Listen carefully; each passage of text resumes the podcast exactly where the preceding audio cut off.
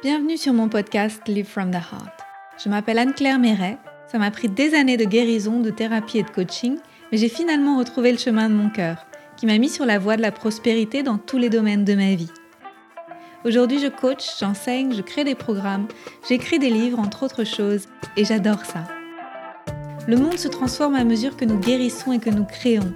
Je sais que nous pouvons prospérer au niveau individuel aussi bien qu'au niveau collectif si on retrouve le chemin du cœur. Nous sommes les initiateurs et initiatrices du nouveau monde. Alors on y va Si vous souhaitez créer depuis l'espace du cœur, vous êtes au bon endroit. Bonjour et bienvenue dans un nouvel épisode From the Heart où aujourd'hui j'accueille Muriel Joubert et je suis ravie que tu sois là Muriel, bienvenue. Merci Anne-Claire, je suis ravie aussi d'être là. Bonjour. C'était très important pour moi de t'inviter. En fait, euh, depuis que j'ai rencontré ton parcours et que je vois tout ce que tu as créé, je trouve que tu es une femme d'exception, vraiment euh, hyper courageuse. Et en même temps, quand on dit courageux, parfois on se dit que on a eu le choix, mais j'ai l'impression que tu n'as pas eu le choix et que tu t'es déployée, mais avec un naturel, une évidence, tu vois, malgré les challenges, et que aujourd'hui tu rayonnes avec euh, tout ce que la vie t'a donné, tu en tires le meilleur. En fait, c'est les Anglais qui disent euh, When life gives you lemon, you make lemonade. Et ben toi, tu as fait une belle limonade, délicieuse. Et hum, j'avais envie de t'offrir cet espace de parole pour pouvoir euh, présenter en fait qui tu es et ton message au monde en fait qui est qui est juste un message de bah allez-y quoi, soyez vous-même et déployez-vous. Et, et ça me fait du bien en fait de te connaître. Donc merci beaucoup d'être qui tu es Muriel. Merci Anne-Claire. Comment rebondir après ça? Oui, j'aime beaucoup ton image de, lemon and lemonade, parce que c'est tellement ça. C'est effectivement la vie m'a mis face à des choses euh, que, je ne me serais pas forcément souhaité au départ, hein, euh, puisque j'ai eu une maladie génétique très jeune, diagnostiquée à l'âge de 16 ans, qui a fait que j'ai perdu la vue ensuite à l'âge adulte. Pas complètement, j'ai un petit restant de vision, mais je suis légalement aveugle, donc c'est quand même une perte très lourde. Et finalement, c'est comme si l'histoire de ma vie, ça avait été... Euh, comment, à travers toutes les vicissitudes et les choses qui peuvent nous arriver, comment les transcender en fait, comment euh, comment s'en servir pour aller au plus profond de nous et trouver de la force là où on croyait qu'il n'y avait que de la faiblesse et de la vulnérabilité, tout en acceptant aussi de se laisser traverser par ça. Et comme tu dis, c'est un déploiement euh, que j'ai pas choisi et qui s'est qui est arrivé comme une évidence parce qu'en fait, euh, ça a été ma façon de réagir face à cette épreuve de vie. Ça a été là où j'aurais pu me contracter parce que j'ai notamment dans ma famille une tante qui elle aussi avait perdu la vue pour d'autres raisons.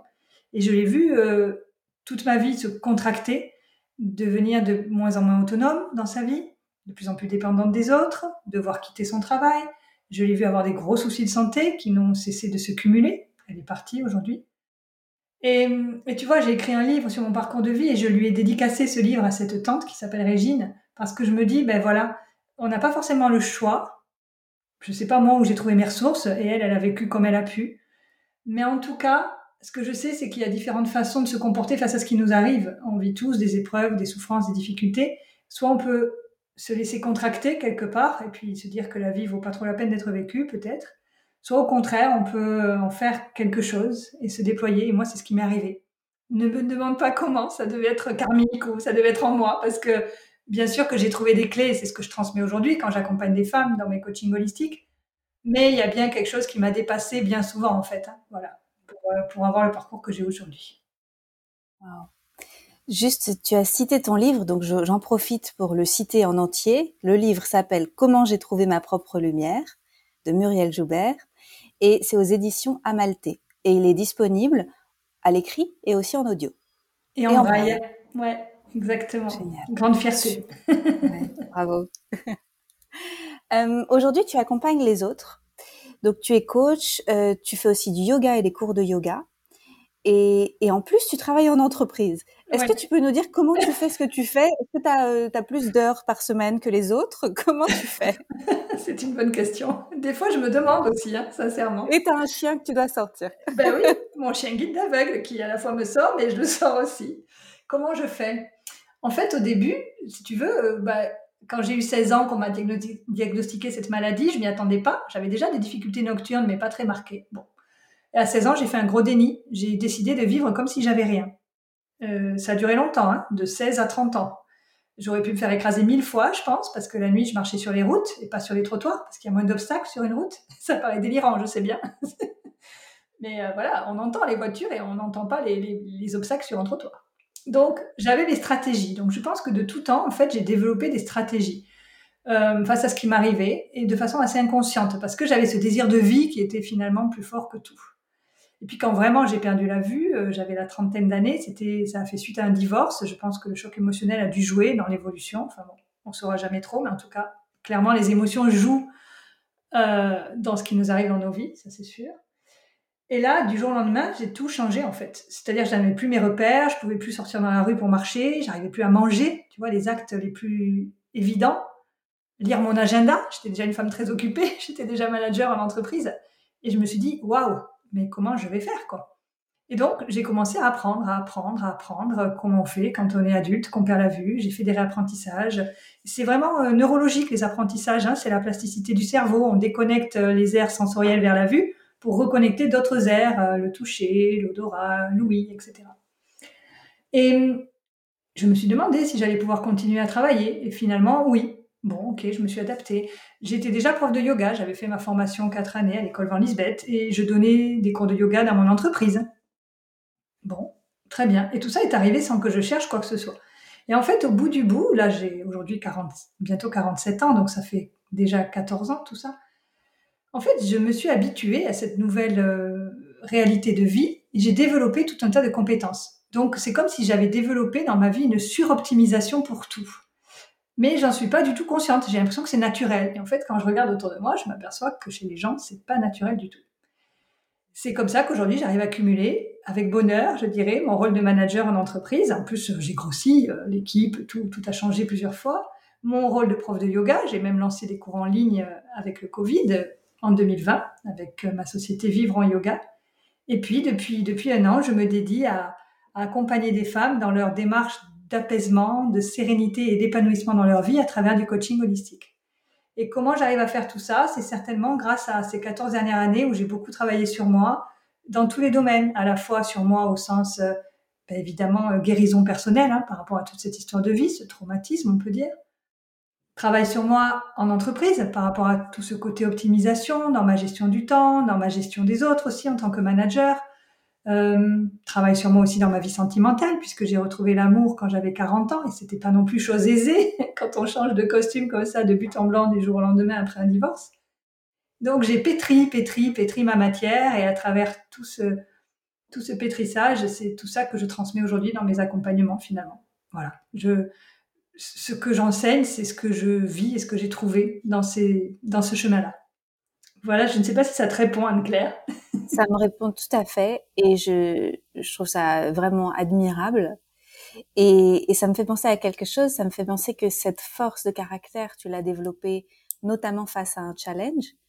Euh, je sais pas comment t'étais petite fille avant de découvrir que ce challenge de vie allait arriver, mais euh, parfois j'ai la sensation, je sais pas si tu vas trouver que c'est vrai ou pas par rapport aux personnes que tu accompagnes, j'ai la sensation que quand on a traversé des gros challenges, on a dû, tu sais, tirer d'autant plus de, enfin, euh, muscler notre muscle du courage et donc créer quelque chose avec notre vie.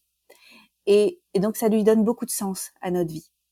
Et il y a des personnes qui arrivent jusqu'à l'âge adulte, 30 ans, 40, 50, 60 ans, et qui n'avaient pas forcément eu, entre guillemets, la chance d'avoir traversé un gros challenge de vie qui a remis des choses en question plus jeunes, et qui, plus tard, se retrouvent en quête de sens. Mm. Est-ce que, est-ce que tu t'en, tu, t'en as aperçu toi aussi? C'est exactement ça. Et d'ailleurs, tu vois, c'est très juste ce que tu dis. Les gens qui viennent vers moi, les femmes que j'accompagne, bon, il y a ponctuellement des hommes, mais je fais sous un format différent. Ce sont des personnes en quête de sens. Et en général, c'est quand ils arrivent dans ces moments-là de vie, c'est souvent des gens qui ont déjà travaillé sur eux, mais qui veulent aller plus en profondeur. Et ils sentent que parce que j'ai contacté tout ça dans ma vie, je peux les accompagner plus profondément. Et puis évidemment, dans un cadre sécurisant et de confiance et de douceur aussi. Parce que c'est ça aussi que j'ai trouvé dans mon parcours. J'ai appris à me donner de la douceur parce que j'ai beaucoup été, comme tu dis, dans le courage, dans cette énergie, cette force, mais qui pouvait être aussi une énergie très masculine par moment, tu vois. Parfois, on peut même la lutte. et puis, euh, ça a pu m'épuiser. Et euh, j'ai dû aussi apprendre le côté féminin, aller plus vers ce lâcher prise, vers cette douceur, cette légèreté de l'être, et, et trouver un équilibre dans ces deux forces-là parce que j'étais beaucoup à un moment donné, presque beaucoup trop dans cette force de vie et de volonté. Et j'ai appris à l'équilibrer par l'énergie du féminin dont je manquais à ce moment-là. Et ça, ça m'a fait beaucoup, beaucoup de bien. Tout cet amour que j'ai trouvé pour moi-même. Parce que quand tu perds quelque chose, un sens, mais ça peut être autre chose, tu as forcément un moment de ta vie où tu te sens moins de valeur, une dévalorisation. Parce que souvent, on est identifié, en fait, à des parties de nous-mêmes, à nos pensées, etc. C'est faux, mais malgré tout, on l'est. Et donc, c'est tout ce cheminement aussi. Je me suis beaucoup questionnée sur tout ça et surtout, je l'ai vécu pour. Euh, la meilleure preuve pour moi, c'est qu'aujourd'hui, quand j'en parle, j'ai sourire, alors qu'au tout début, quand j'en parlais, je ne pouvais pas m'empêcher de pleurer. Voilà. C'est là, mon corps me dit qu'il y a plein de choses qui se sont réglées, qui se sont nettoyées, en fait. Et, la quête de sens, tu as raison, on la trouve dans sa vie souvent parce qu'on a une grosse épreuve.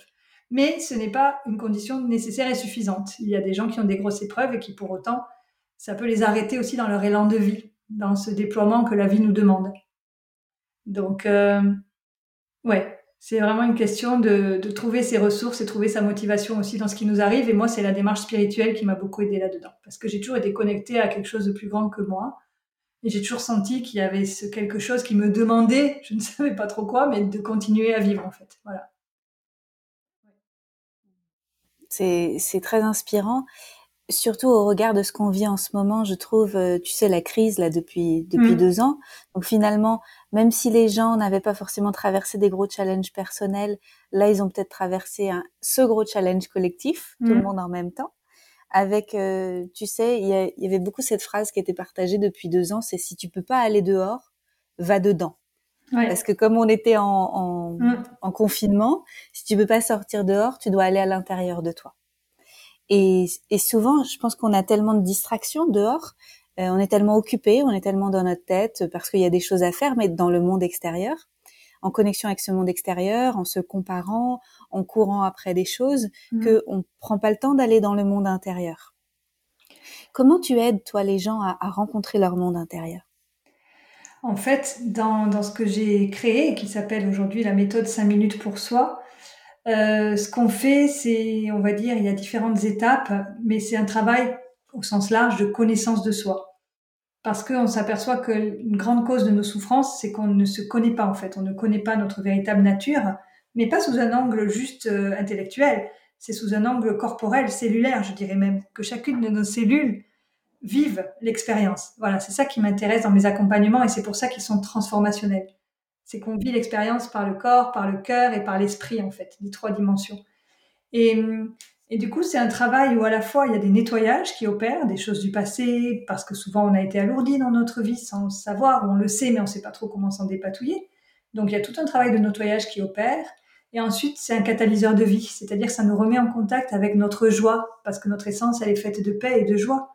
Mais euh, combien d'entre nous s'en sont éloignés? Et le but, c'est de se servir du quotidien, en fait, comme support pour la démarche. Pas juste vivre ça dans un, dans un espace-temps où on est sur le tapis de yoga, on est bien, puis après on n'est pas bien toute la journée dans sa vie. Le but, c'est finalement de faire de la vie un grand tapis de yoga. Sans yoga, sans posture. voilà, c'est tout ça que j'apprends en fait aux femmes que j'accompagne. Et donc c'est pour ça que c'est une démarche holistique, le cœur, le corps, l'esprit aligné vers l'action juste, dans laquelle j'intègre le coaching et j'intègre moi tous les outils que j'ai pu contacter dans ma vie qui m'ont aidé à trouver l'énergie, l'organisation temporelle, tu l'as compris, et puis la, voilà, à aller de plus en plus me connecter à ma joie, à mon espace du cœur pour euh, rayonner dans le monde et rayonner euh, vers les projets que j'ai envie de faire grandir. Voilà. En fait, ça a l'air simple quand tu le dis. Et en même temps, il y a une question qui me vient, c'est comment on fait pour pas lâcher parce qu'au début, on est super motivé, on a envie de faire ces quelques minutes par jour, on a envie de s'engager vis-à-vis de soi. On va le faire dix jours, trois semaines, un mois, un mois et demi. Et après, si il va se passer quelque chose, tu vois, parce que la vie, dans la vie, il se passe toujours des trucs. Et parfois, on va lâcher et on va pas s'y remettre. Comment on pourrait faire pour pas lâcher? En fait, dans le comment je pourrais faire, c'est plutôt la question inverser le regard en fait qu'on porte sur ça.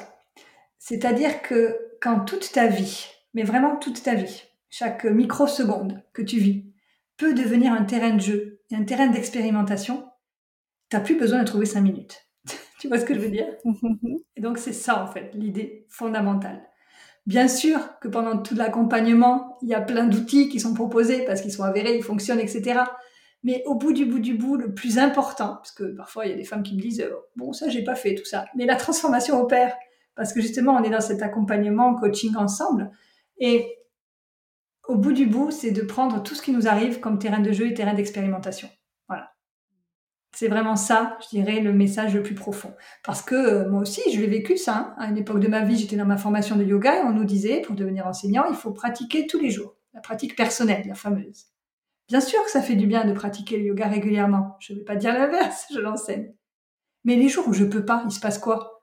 Je suis exécrable avec moi-même, avec les autres, parce que j'ai pas eu mon heure de yoga c'est pas possible. Il y a bien des circonstances dans la vie où je vais pas pouvoir. Et donc, c'est comme ça que je me suis finalement vue développer plein de stratégies adaptatives. Parce que moi, quand je perdais la vue, euh, j'étais un peu loin du tapis de yoga à ce moment-là de ma vie. Je n'arrivais pas à faire ma pratique régulière. J'étais trop fatiguée. Et donc, j'ai trouvé plein d'autres façons de pratiquer et j'ai pris ma vie comme terrain de jeu et d'expérimentation.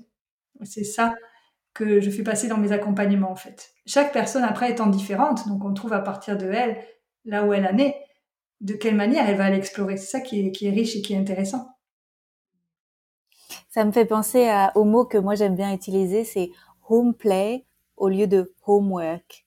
Exactement. je sens que tu as vraiment cette approche-là aussi, c'est que c'est pas des devoirs, c'est dedans, il y a de la joie.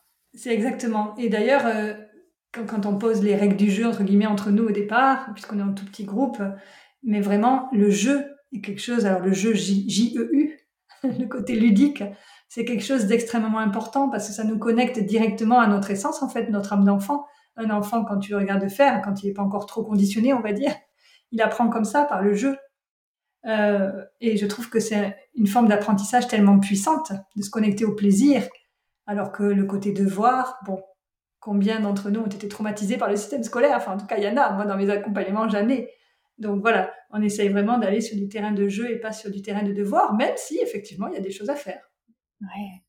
Mais c'est drôle parce que quand, quand on était petit, c'était naturel de jouer. Et puis après, la vie est arrivée avec ses épreuves, ses difficultés, ses obligations. Et puis euh, jouer est devenu beaucoup moins évident. Euh, voire même euh, compliqué et avec d'autres choses qui viennent avec, de la culpabilité ou ça devrait être plus sérieux, etc. Et comment toi tu, est-ce que tu as jamais déconnecté avec ce jeu ou est-ce que tu as reconnecté?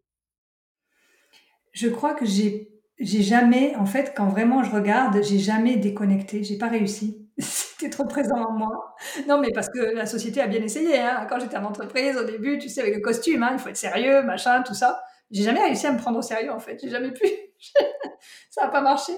Et, euh, et, même, je me souviens parfois de moments en équipe, euh, parce que voilà, là, je coach, euh, je suis coach certifié depuis cette année, mais pendant dix ans, depuis que je suis manager, en fait, je coachais mes équipes, parce que c'est ça qui me plaît, c'est de les voir progresser, de les accompagner dans leur progression, dans là où ils ont envie d'aller, mais pas au sens compétence entreprise, au sens eux, quoi, leur vie. C'est toujours ça qui m'a plu, c'est la dimension humaine. Et je me souviens même avec mes équipes, pour des réunions d'équipe, quand je trouvais ça un peu trop pénible, je mettais du jeu dedans. et ça marchait tellement mieux. Voilà, c'est. Ouais, ouais, ça fait vraiment partie de moi. Et, euh, et je crois que c'est ça qui m'a beaucoup aidé à relativiser aussi quand j'ai perdu la vue. C'est que, bien sûr, c'était pas drôle. Euh, J'en parle aujourd'hui avec le sourire. Je dis, oh, voilà, on perd la vue, on n'a pas le sourire à ce moment-là, c'est évident. Mais on peut ensuite retrouver le sourire. Mais même au plus profond de la perte de vue, j'ai toujours gardé en moi ce côté, cet humour, tu vois, ce côté un peu comme pour prendre du recul finalement vis-à-vis de ce qui m'arrivait en me disant, bah, ok, euh, tout ça n'est peut-être pas si grave au fond, alors qu'objectivement ça l'était quand même. Mais voilà, tout le temps cette capacité à finalement ne pas être collé à la situation et grâce au jeu, à prendre ne serait-ce qu'un millimètre de recul, ça change déjà tout. Ouais. Mm. Wow. Très inspirant. Euh, sur ta route, donc il y a eu notamment le yoga qui t'a mmh. aidé. Et au-delà des postures, comme tu disais, c'était c'est plus une, une façon d'être au monde. Et il y a eu des personnes qui t'ont inspiré, et notamment des ce qu'on pourrait appeler gourous. Ouais, des, maîtres, ouais. Des maîtres, gourous dans le bon sens du terme, c'est celui qui met de la lumière sur euh, sur les choses. Euh, Est-ce que tu peux nous en parler de ces personnes qui t'ont aidé sur ton chemin? Ouais, ouais, ouais. je, le disais justement récemment parce que moi je suis une éternelle passionnée, donc je suis prof de yoga et diplômée depuis euh, plus de 15 ans, mais je continue régulièrement dans des post-formations parce que j'adore ça. Et je préside aussi sur Toulouse une grosse association où on reçoit chaque année des grands maîtres de yoga. Donc ça fait 15 ans que je fais ça, donc je suis beaucoup dans le milieu. Et récemment, je partageais avec l'un d'eux et je lui disais, bah, j'ai eu trois maîtres de, dans ma vie vraiment, au sens, comme tu dis, gourou, dans le bon sens du terme. Le premier, ça a été une femme qui s'appelle Camélia, que j'ai rencontrée à Toulouse. C'était avant que je perde la vue. Elle dirigeait un gros centre de yoga. Elle avait vécu en Inde. Et vraiment, euh, je l'ai suivie pendant dix années. Chaque été, je faisais des stages de dix jours en intensif, en Ariège. Enfin voilà, ça a été, euh, ça a été quelqu'un de très important pour moi. Et puis elle m'a connue aussi au moment de la transition, quand j'ai basculé vers vraiment perdre la vue. Ça m'a beaucoup aidé. Et puis comment je l'ai quitté, parce qu'il y a toujours le temps de la séparation aussi avec le gourou, ça a été mon deuxième maître, et là c'était très inattendu, qui a été un compagnon de vie, donc un amoureux, et qui s'est avéré euh, être euh, sur le versant pervers narcissique, donc que j'ai quitté trois ans après, mais qui m'a tellement fait grandir d'une manière à laquelle je ne m'attendais pas du tout. Donc vraiment aujourd'hui, je le mettrai aussi dans mes maîtres de vie. C'était quelqu'un très branché spiritualité. Il me parlait de Krishnamurti toute la journée. Et à la fois, il avait voilà sa spécificité de perversité narcissique que j'ai pas perçue au départ. Et à la fois, il m'a tellement aidé. C'était vraiment le moment où le handicap est entré dans ma vie. Il m'a tellement poussé dans mes retranchements d'une certaine manière que ça m'a permis d'exploser toutes les croyances que j'étais en train de créer vis-à-vis du handicap. La dépendance, le fait qu'on n'est plus pareil, tu vois, il y a tout ça qui va avec. Ça m'a complètement permis d'exploser ça, surtout quand je l'ai quitté. Parce que j'ai trouvé une force incroyable à l'intérieur. Je m'y attendais pas. Et mon troisième maître a été aussi un yogi, qui aujourd'hui a 92 ans, qui s'appelle Maurice Dobar. Alors lui, euh, il était tuberculeux dans sa vie et puis il a rencontré les bains froids et le yoga et au Tibet avec euh, les écrits d'Alexandra Davinel, etc., toute cette histoire. Et c'est quelqu'un qui enseigne l'exposition volontaire et consciente au froid, donc avant Vimov. Hein, voilà, ça s'appelle le yoga Tumo, son enseignement. Donc on va se mettre dans de l'eau à zéro degré euh, et on est content en plus de le faire. on va marcher dans la neige en maillot de bain, on se roule dedans. Et, et ça, ça m'a énormément... Euh, voilà, j'étais déjà avec ce handicap visuel, et ça m'a là aussi permis de trouver des ressources. En fait, je me suis découvert des capacités que je ne, que je ne soupçonnais pas. Et puis, c'est vrai que Maurice Dobar, il m'a poussé. Il a, je sais pas, je sais pas ce qu'il a senti chez moi. Il avait travaillé avec des personnes aveugles, mais dans les années 60. Donc, à l'époque, c'était des centres pour aveugles où on faisait pas grand chose, tu vois, enfin, à part être mis dans des centres, justement. Et, et ça l'a marqué mon parcours de vie. Il m'a dit, mais c'est extraordinaire, Muriel, vous devez absolument parler à tout le monde de votre vie, ça va inspirer des tas de gens. Et lui, dès le début, il m'a fait faire des conférences. Dans ses stages de yoga, il me faisait parler devant 60 personnes. Et moi, je disais, mais Maurice, qu'est-ce que je vais leur dire? Rien, mais je sais pas, vous parlez des aveugles, de votre vie, du yoga. Ah bon, ah bon? Euh, Mais moi, j'avais aucune idée que ça pouvait intéresser les gens à cette époque-là. Je dis, bon, bah, s'il a mhm. envie que je parle, moi, c'était le gourou, donc je faisais ce qu'il me disait. Et voilà, et pendant des années, comme ça, il m'a fait faire les conférences, et c'est comme ça que mon livre est né. Parce qu'à force, les gens m'ont dit, mais tu devrais écrire un livre. Bon, d'accord, j'écris un livre. et voilà, et donc, euh, c'est vraiment lui qui, a senti euh, ce que j'avais au fond de moi et que moi-même, je n'avais pas décelé à ce moment-là de ma vie. Et qui m'a permis de petit à petit le révéler et l'exprimer. Donc, je pense souvent à lui, et dans mon expansion d'aujourd'hui, de toute façon, il est tout le temps avec moi, mais je sais qu'il y est pour beaucoup parce qu'il m'a, il m'a poussé à oser en fait, voilà, à oser euh, déployer qui j'étais. C'est génial.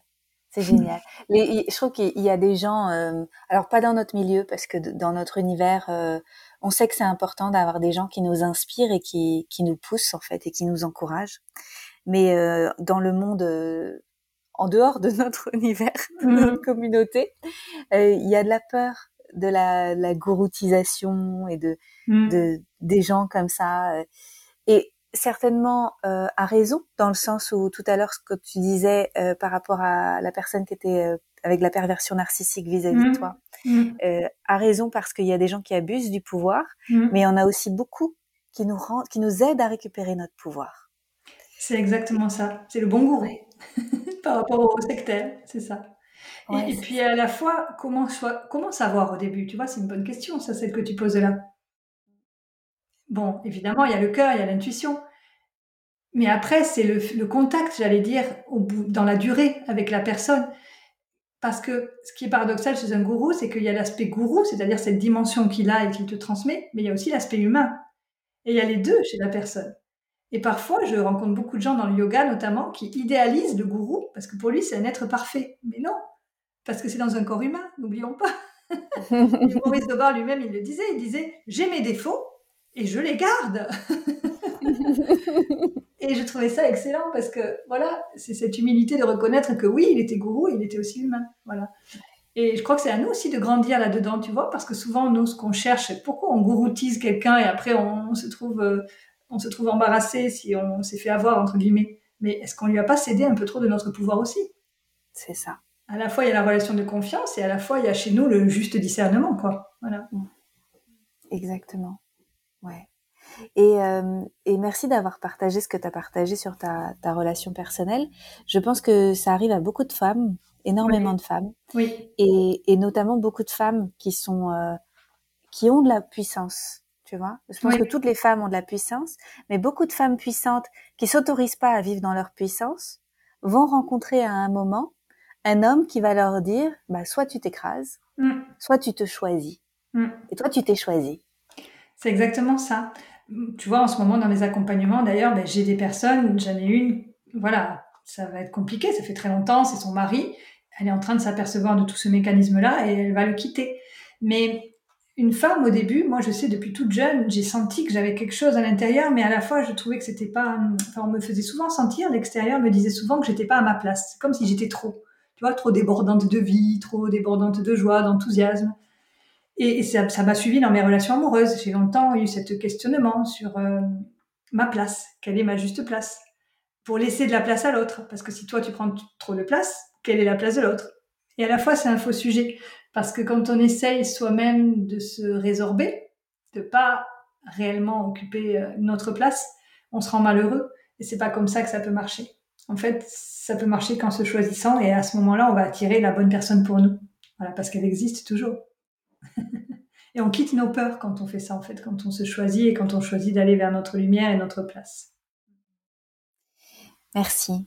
Et, et tout à l'heure, quand tu posais la question, comment on sait si un gourou va abuser du pouvoir ou non? Ben, En fait, je pense que ça, ça se joue là-dessus aussi. C'est quand on sent qu'on peut être pleinement à notre place et que, et que le gourou est OK avec ça.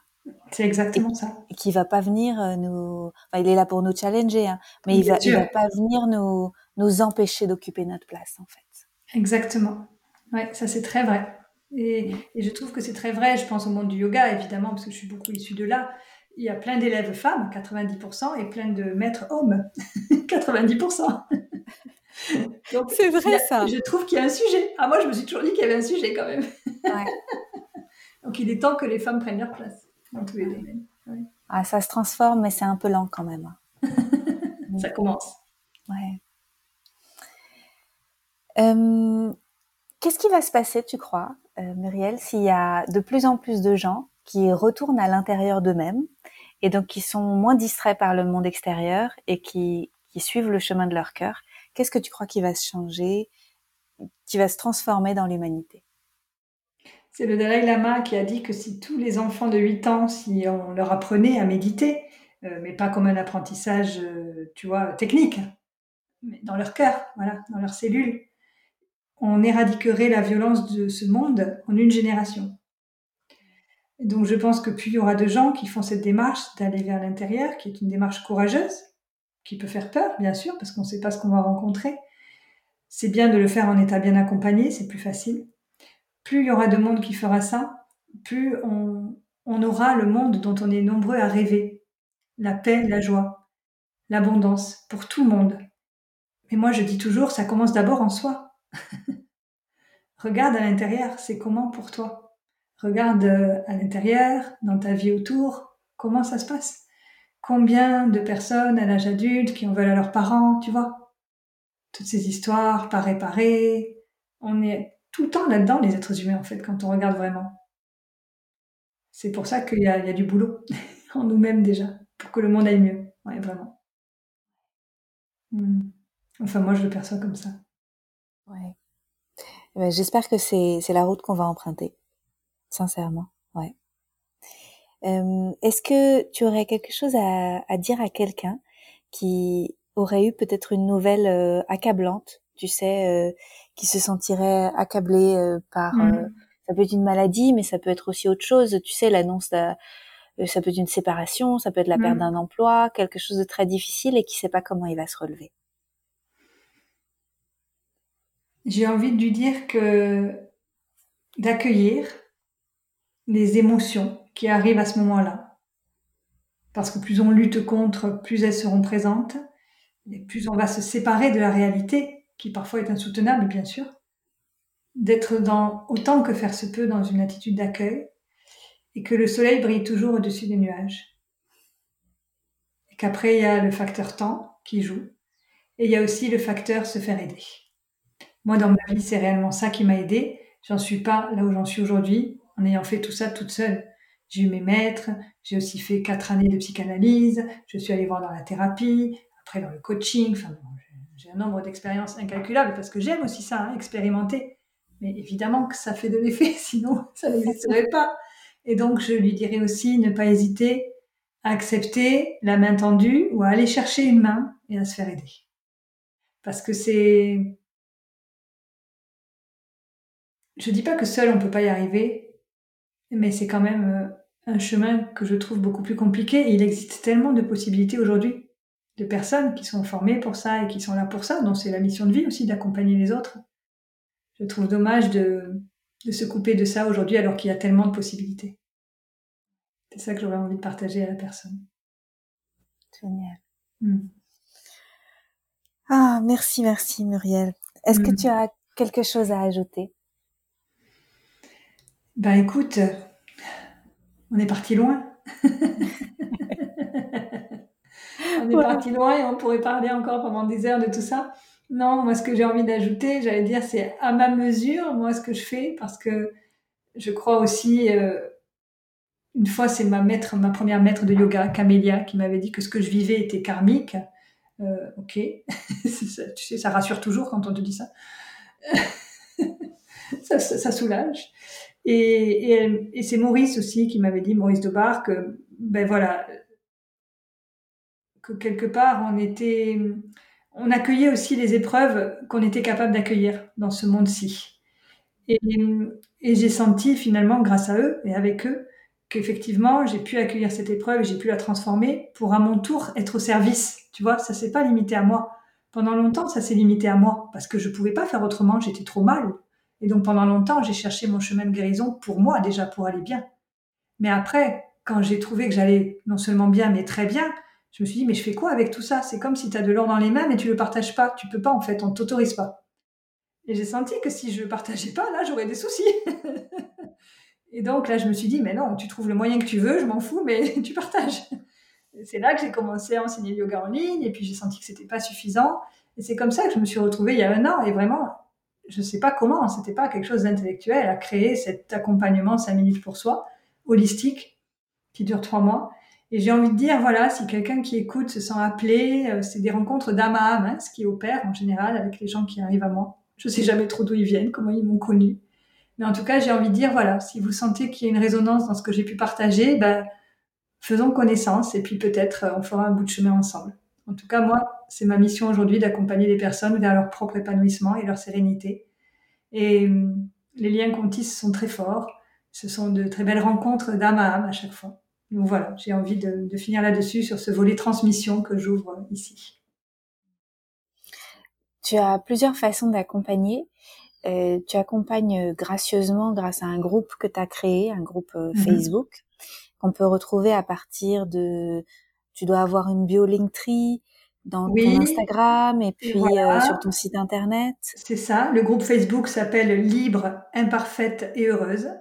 Et comme je dis, euh, il est ouvert aux femmes et aux hommes sensibles. Nous ne sommes pas sectaires. J'adore. Aux hommes ouverts à leur côté féminin. Ils sont les bienvenus.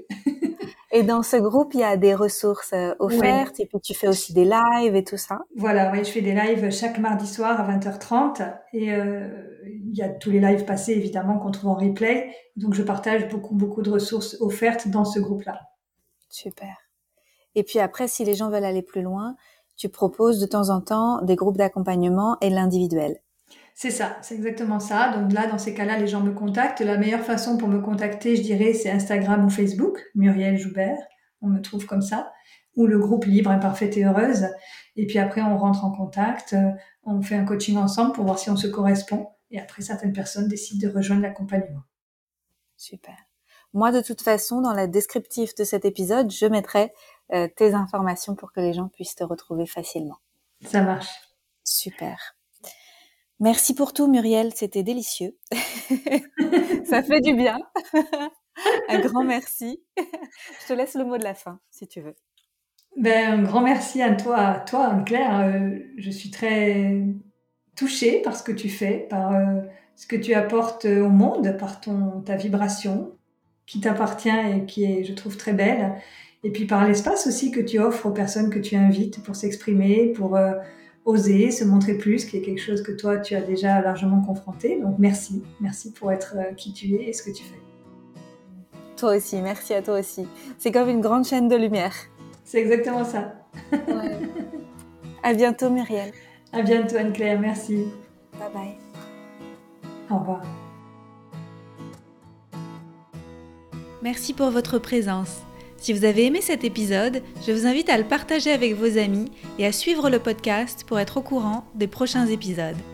Et suivez-moi sur mon site internet anneclairemeret.com et sur mes réseaux sociaux pour être au courant de mes prochains programmes et formations. À bientôt!